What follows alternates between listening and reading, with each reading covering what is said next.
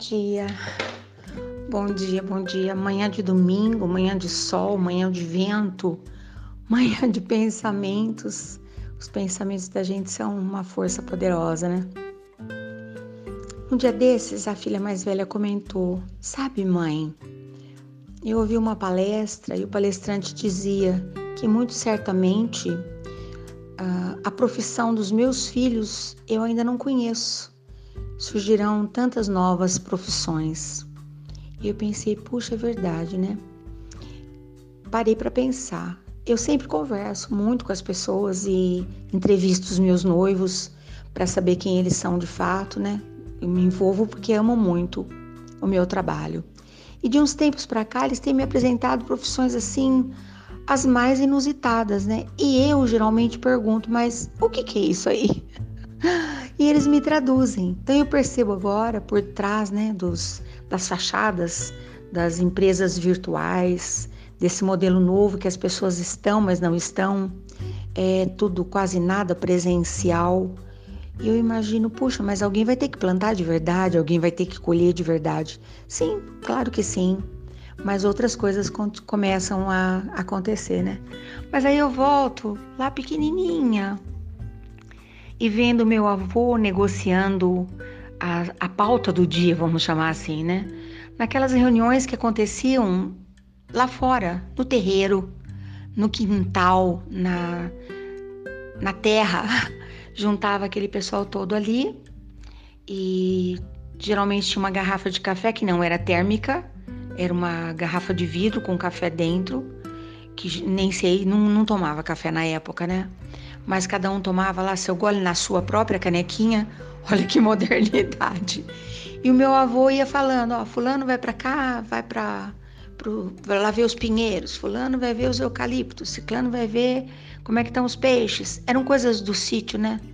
Uh, de pesquisa, qual terra que era boa para o quê, que eu não entendia patavina. E de vez em quando eu via alguém bufando, fazendo cara torta, tananá. E eu falava pro meu avô, por que, que ele ficou bravo? E ele dizia assim: Homens se zangam, eles já chegaram zangados. Não é comigo que eles estão zangados, é com eles próprios. Mas não tem problema, filha, daqui a pouco tudo se ajeita. Aí eu vi aqueles homens, né? Uma enxada, um ancinho, um cesto, um balde, o facão, que eram as ferramentas. E daqui a pouco tava lá, cada um no seu quadrado cada um fazendo suas coisas, e meu avô com um monte de coisa para fazer, seguia o seu rumo. Eu lembro que uma, numa dessas vezes, e acho que muitas vezes, né? Meu avô falou assim: Você vê que coisa, né, filha? Um dia, Mestre Jesus olhou para um homem que estava contente no seu trabalho. Ele era pescador, era um homem rude, estava lá pescando. E Jesus falou para ele assim: Pedro, você é bom, hein, de pescador. Mas eu vou tirar você daí, vou levar você para pescar almas. Louco isso, né? Vai ser pescador de homens. E ele falava Você acredita, filha? Pedro não entendeu nada do que era isso. Mas Jesus era tão convincente que ele seguiu o Mestre Jesus. E foi aquele homem severo, de princípios, mas de de muita força na voz e no pensamento, né? Ajudar Jesus. Você acredita, filha, que Jesus convidava um pessoal esquisito para trabalhar com ele?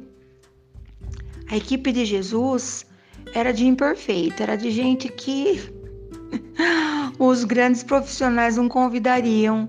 E eu ficava ouvindo, de repente a voz do meu avô sumia. E eu pensava assim, nossa, que gostoso, né? Eu queria que Jesus me convidasse para fazer qualquer coisa, mas eu era tão pequenininha, né? O tempo passou e eu percebi. Na minha praia, ele também chegou. Na minha praia, ele também me convidou. E na sua praia, ele também chegou, tenho certeza, né? E às vezes pode parecer estranho, né? Para onde foi que a vida nos levou, a maneira com que a vida nos trata Pode parecer estranho, né? Às vezes eu também penso que pode parecer estranho. Mas dizem, depois me falaram, né? Que um dia Pedro questionou: Mestre, mas você me convidou para te ajudar Eu acho que eu não quero mais, não. É muito difícil. Eu nunca que vou conseguir fazer as coisas que você faz. E contam que Jesus disse: Pedro, se eu precisasse de alguém para fazer as coisas que eu faço, eu já faço. Eu quero que você venha para me ajudar fazendo as coisas do teu jeito, trazendo as suas imperfeições, as suas dificuldades, as suas dores, os seus traumas, a tua experiência, para dar uma oportunidade para as pessoas que estão paralisadas, que não sabem qual é o caminho. Vamos mostrar o caminho.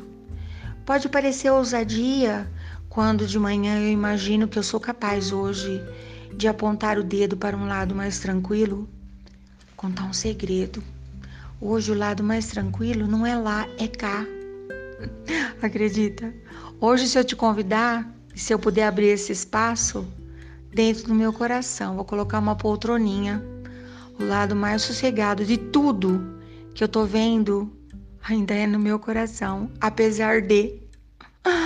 Então hoje eu vou botar em prática.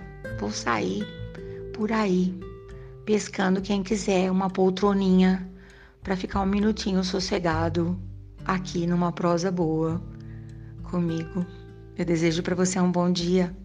E meu propósito hoje, escuta o convite da vida, da alegria, do contentamento. Levanta e vai. Dá tempo hoje da gente ficar contentado. Tô com medo de falar feliz, porque feliz parece tão grande, né? Mas contentado a gente dá conta de ficar. É esse meu propósito do dia. Te convido, depois você me conte.